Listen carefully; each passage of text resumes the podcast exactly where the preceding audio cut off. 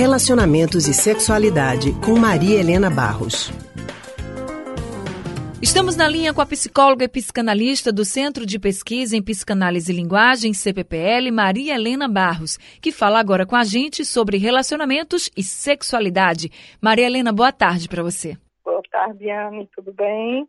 Boa tarde, Raul, né? Maria Helena, boa tarde também. Algumas pessoas têm usado a expressão sápio sexual para definir a atração sexual por pessoas inteligentes, enquanto uns têm preferência pelas características físicas, outros se sentiriam mais cativados pelos atributos intelectuais do possível parceiro. Maria Helena, a inteligência, ela pode ser um fator de atração sexual? Eu, eu não gosto muito dessas tipificações, né? De qualificar por um tipo de como é, é sábios sexuais, não é isso? É, eu não, não me sinto muito à vontade usando esses termos, porque essas coisas é, são muito mais amplas, certo? Eu acho que a atração sexual ela é resultante de uma combinação de vários fatores, né? de vários traços que a pessoa tem, dos valores que na sua família foram constituídos, no campo sociocultural são estabelecidos, não é? E às vezes são pequenos detalhes que chamam a atenção. Com certeza, o atributo intelectual, principalmente em determinada época, parece que hoje está um pouco em declínio nesse momento político que vivemos, mas foi um atributo muito valorizado do ponto de vista é, da, do, do, significado que ele tinha não é, para as pessoas.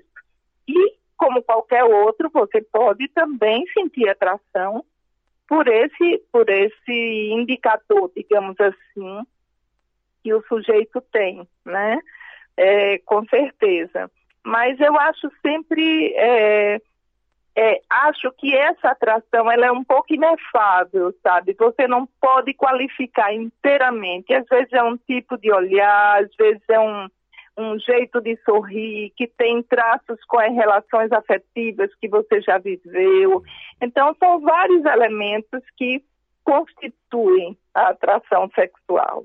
É possível separar essas duas coisas? A pessoa pode se interessar por alguém baseado apenas na aparência ou exclusivamente na inteligência? É, a inteligência, inclusive, é um, algo muito abstrato, né? Pra, se você diz que a cultura da pessoa, é, o entendimento, mas a, a inteligência é algo abstrato e que não se capta com facilidade, né? Você pode dizer assim, uma pessoa mais intelectual, uma pessoa mais culta, uma pessoa é, que valoriza o estudo, que é, pode ser, mas eu acho que essas coisas vêm sempre combinadas, sabe? Então eu acho que não há uma exclusividade. Ah, esse daí é só esse elemento. Esse pode ser o elemento preponderante que ligou você àquele outro, que ligou você àquela outra pessoa, certo? Mas o conjunto é fundamental. Eu acho que o conjunto é fundamental. Obrigada, Maria Helena. Uma boa tarde para você e até semana que vem. Ok. Um abraço para vocês. Conversamos agora com a psicóloga e psicanalista do Centro de Pesquisa em Psicanálise e Linguagem CPPL, a Maria Helena Barros.